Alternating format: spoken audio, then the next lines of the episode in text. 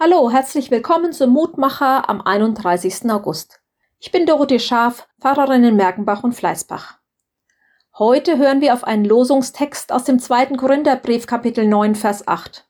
Gott aber kann machen, dass alle Gnade unter euch reichlich sei, damit ihr in allen Dingen alle Zeit volle Genüge habt und noch reich seid zu jedem guten Werk.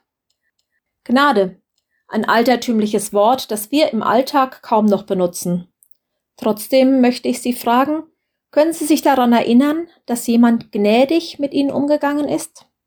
Schnell fallen einem da vielleicht Situationen im Beruf ein, wo ich einen Fehler gemacht habe, den ein anderer bemerkt hat und es nicht an die große Glocke gehängt hat.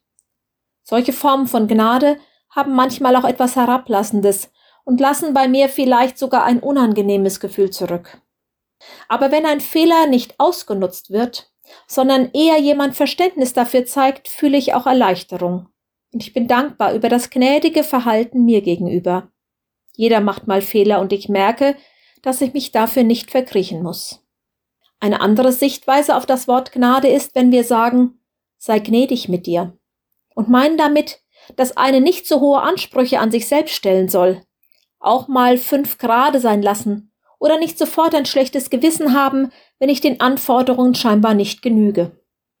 In dem Bibelvers ist es Gott, der die Gnade schenkt, so dass wir reichlich davon haben. Und zwar so viel, dass wir es weitergeben können. Ein schöner Gedanke, finde ich. Denn das scheint wie ein Schneeballsystem zu sein.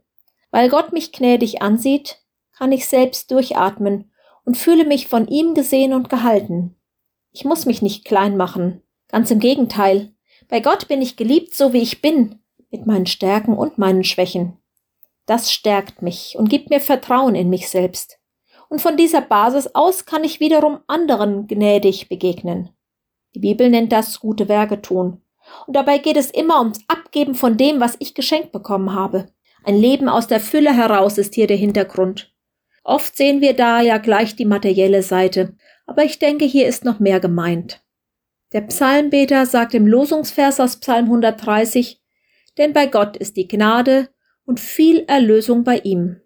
Mit dieser Zusage können wir gut in unseren Tag gehen. Und seien Sie gnädig mit sich und mit anderen.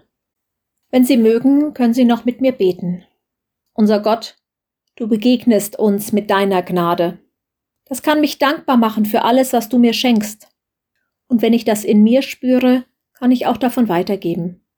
Mach mich heute zufrieden und gnädig mit mir selbst und lass mich anderen mit der Gnade und Liebe begegnen, die ich bei dir finde. Amen. Ich wünsche Ihnen einen Tag voller Gnade.